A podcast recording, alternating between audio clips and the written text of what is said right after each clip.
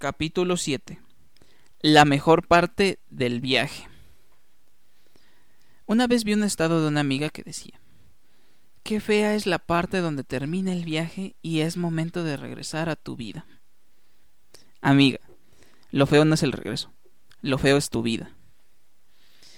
Como ya se ha dicho varios episodios, un viaje es algo temporal. Tiene que terminarse y si tú ves un viaje como algo para escapar de tu vida, una, regrésate a escuchar todos los episodios anteriores y dos, te estás haciendo mucho daño. Viajar es todo lo padre que ya hemos dicho a lo largo de todos los episodios, pero también es un método de aprendizaje. Es una actividad que te ayudará a desarrollarte y ampliar tu perspectiva del mundo. Es la oportunidad de encontrarte con una parte de ti o darte cuenta que había un gusto o una pasión por X cosa o X actividad y sin embargo no sabías que la tenías.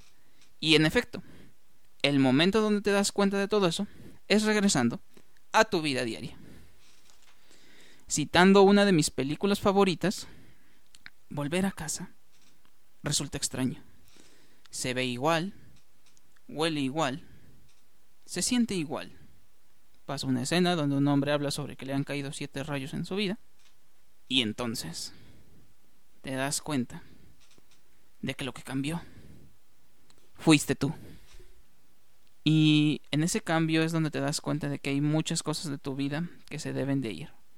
Quizás momento de independizarse, de dejar ese trabajo sofocante y buscar un trabajo que te haga feliz. Cortar vínculos y relaciones con esas personas que te están debilitando. Porque estás creciendo. Pero si mantienes tu vida igual, si permaneces encasillado a tu pequeña burbuja y si esa burbuja te está sofocando y el escape de ella es irte de fin de semana para luego volver exactamente al mismo punto en el que estabas, no has aprendido nada y solo estás huyendo de algo. Y créeme que te lo digo como todo un amante de los viajes, pero el viaje no es huir, es buscar. Y puede haber alguno donde no encuentres lo que buscabas, y tienes todo el derecho del mundo de volver a intentar y encontrar esa parte de ti que te falta. Claro que es bueno que viajes, pero debes de saber que la mejor parte de un viaje en realidad es cuando vuelves al lugar donde perteneces, donde están los seres que amas, y ahí será donde verás reflejado todo el cambio que has tenido a lo largo de tu última aventura. ¿Y sabes qué? Todo esto que te dije no solo pasa cuando viajas. De hecho, ni siquiera es el ejemplo más común. Lo son el alcohol, la putería y las drogas. Y no te hablo desde un punto de superioridad moral. Dios me libre de creer eso.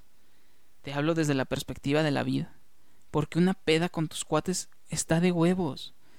Una noche de pasión puede ser algo mágico. Y todos sabemos que un viaje astral es para conectarte contigo mismo. Pero si no es así, si solo esperas al viernes para irte a emborrachar, el sábado para crudear y el domingo para descansar, para finalmente el lunes volver a trabajar. Si estás teniendo relaciones con una, dos o varias personas, pero sigues buscando a tu ex, a tu última relación que fue como el CMLL, seria y estable, y ni hablemos del abuso de sustancias con la búsqueda de vivir de una realidad en la que no te sientes cómodo, porque la vida no es como la habrías planeado, porque no es perfecta como la soñaste. Y te digo una noticia, nunca va a serlo. Siempre tendremos decepciones y tenemos que afrontarlas.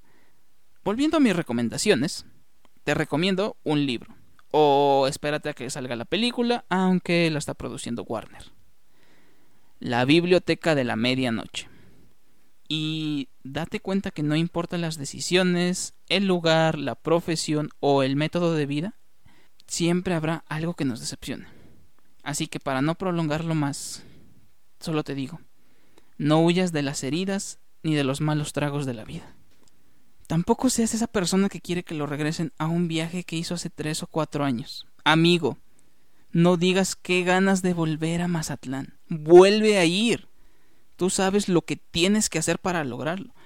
Regresa a un lugar que amaste y hazlo porque te encantó ese lugar y date cuenta por ti mismo lo mucho que has cambiado y todo lo que ha cambiado a tu alrededor. No para hacer lo mismo que hiciste en ese viaje de universidad con tus amigos. Porque créeme, de nada sirve haber recorrido tantos kilómetros si harás las mismas cosas que hacías hace años. También hay que ser completamente claros. Viajar no te cura mágicamente y no cambia tus perspectivas. No tomas el vuelo el jueves y el martes ya regresas curado.